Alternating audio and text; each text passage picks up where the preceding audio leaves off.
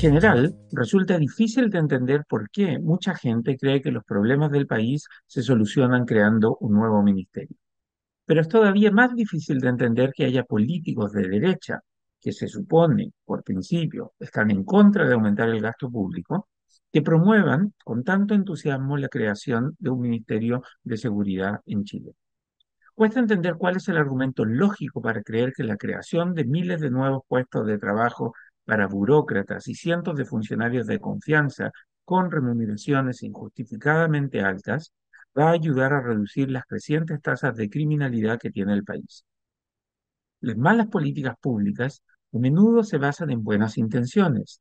Los chilenos perdimos cuatro valiosos años y miles de millones de pesos en una aventura constituyente que solo produjo división y momentos vergonzosos.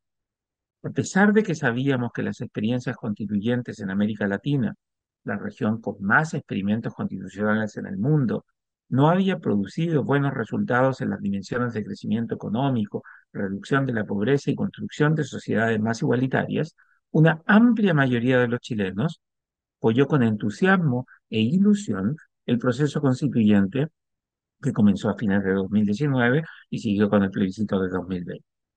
Cuatro años después, terminaron decepcionados y frustrados, pero la evidencia que demostraba que esos procesos no han funcionado bien en América Latina siempre estuvo disponible. Ahora, muchas personas, incluidos los principales líderes de los partidos de derecha tradicional, apoyan con entusiasmo la idea de crear un Ministerio de la Seguridad para que lidere la respuesta gubernamental ante la creciente ola de criminalidad que afecta al país. Aunque es sabido que la creación de nuevas burocracias estatales siempre resulta en aumento del número de empleados públicos en escritorios y trámites y papeleo, estos líderes de derecha parecen creer que la solución a los problemas de inseguridad en la calle pasan por contratar burócratas cuyo trabajo esté asociado a los diagnósticos y mediciones sobre el problema más que a solucionar el problema. Igual que en una construcción donde sobran los ingenieros pero escasean los albañiles, el gobierno de Chile parece creer que la gente se va a sentir más segura en sus casas y espacios públicos si hay un ministro de seguridad y miles de funcionarios públicos trabajando en ese ministerio. Cuando lo que se necesita es una fuerza policial mejor dotada, más numerosa y con mejor entrenamiento y atribuciones. Es difícil entender la torpeza de la derecha que se apropia de recetas de izquierda para tratar de solucionar los problemas del país. Hacia fines del primer gobierno de Michelle Bachelet, 2006 a 2010, cuando la presidenta tenía altos niveles de aprobación, Joaquín Lavín, el entonces aspirante presidencial con dos derrotas en el cuerpo, se declaró bacheletista aliancista. No estaba claro si Lavín compartía la visión de Bachelet de crear un Estado más grande o si solo quería colgarse de la popularidad de la mandataria. Pero la derecha chilena, no solo Lavín, ha dejado en claro que muchas veces se preocupa más de querer ser popular que de defender sus principios y valores. Los líderes de derecha siempre se olvidan de que un Estado pequeño pero eficiente es la mejor receta para producir crecimiento sostenido, inclusión social y expansión de las oportunidades.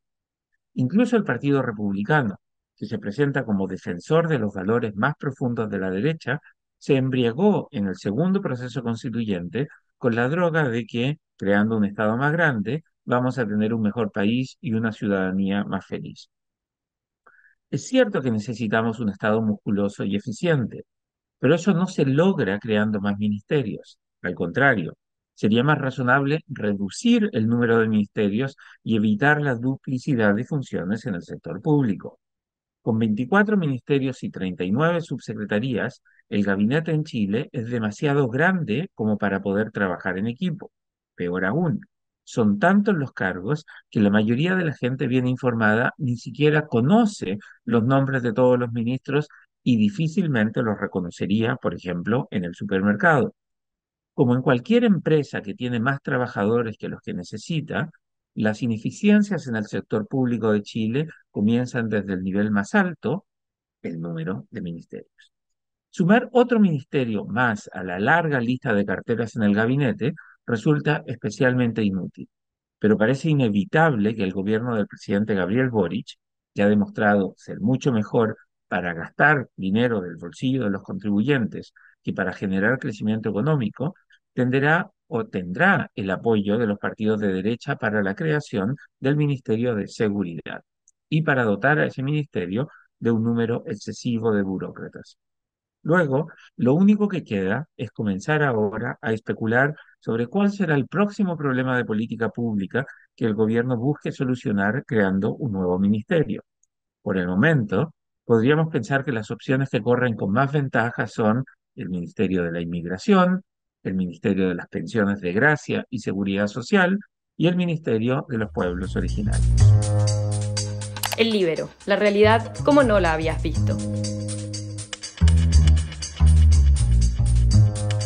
Haz que estos contenidos lleguen más lejos haciéndote miembro de la red Libero.